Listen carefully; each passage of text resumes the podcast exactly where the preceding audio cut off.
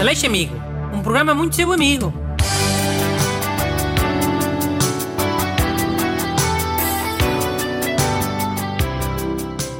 Bom dia a todos. Está no ar mais uma emissão do programa que tem sido muito vosso amigo. Hoje está cá Renato Alexandre, E há saudações amigas, people. o ajudante amigo, vai ler as cartas a pedir ajuda. Lê lá a primeira, vá. A primeira é do ouvinte João Carlos Carvalho. Olá, Dr. Bruno Aleixo.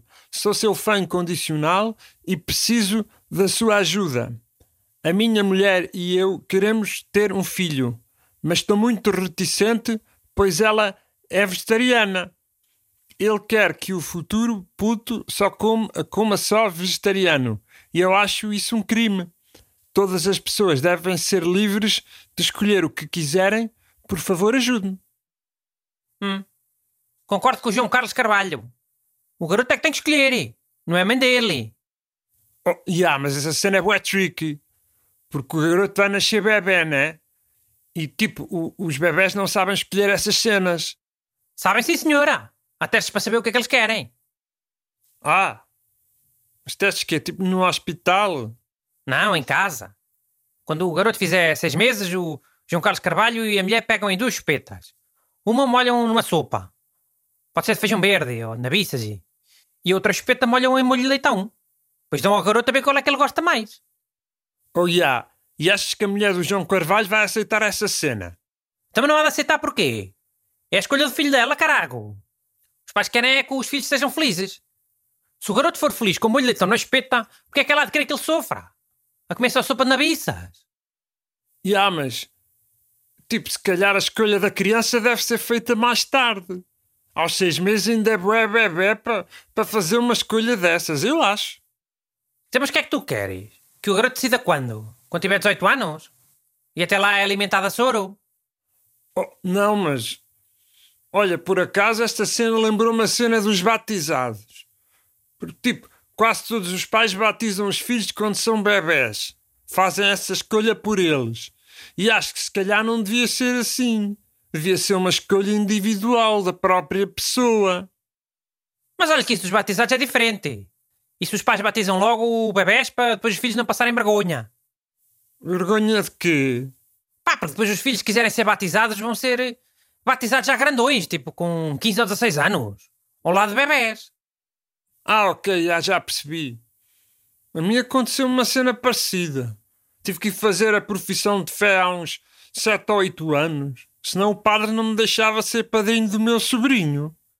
E gostaste? De estar ali na, na igreja ao lado de uns garotos de 12 ou 13 anos? Tu quase com 30 anos, a parecer um telinho. Oh, não. Foi um bocado estranho, já. Então pronto. João Carlos Carvalho e a esposa. Façam isso que eu vos disse, da espeta.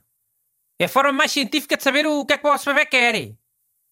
Renato, próxima carta. Esta também é sobre filhos. É da ouvinte Sofia Fonseca. Bom dia, Sr. Bruno. O meu filho não gosta de cortar o cabelo. O que é que posso fazer para ele deixar de me chatear a cabeça? Obrigado. Olha, Sofia, se o teu garoto não gosta de cortar o cabelo, a culpa é tua. Tu é que lhe meteste o medo das tesouras. Tu e todos os pais do mundo, sempre a dizer que o- aos garotos que as tesouras são perigosas para não escorrer com tesouras. Pois olha, Então, mas as tesouras podem ser perigosas para as crianças, ó Bruno. epá, está bem, mas os pais exageram. Sempre a assustar os garotos com as tesouras.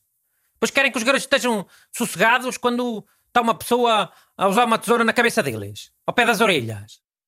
E há, também é verdade. Mas então não há solução? A ver, há. E há uns anos tive uma, uma ideia para um barbeiro de garotos. Um deles nunca chorava nem faziam birra. Olha, as cenas para bebés e crianças têm sempre bué mercado.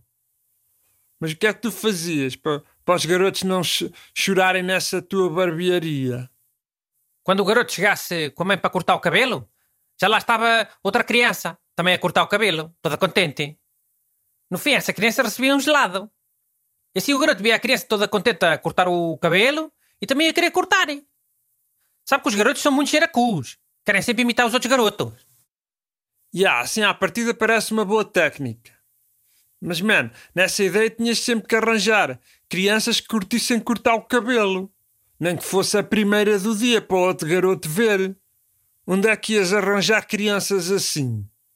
O segredo era esse. Não era uma criança, era só um anão vestido de criança. E nem sequer lhe cortava o mesmo cabelo, era uma peruca. Esta é uma ideia sem pontos fracos. Escusas de ir procurar. Mandem as vossas perguntas para brunaleixo.rtp.pt Aleixo Amigo. Um programa muito seu amigo.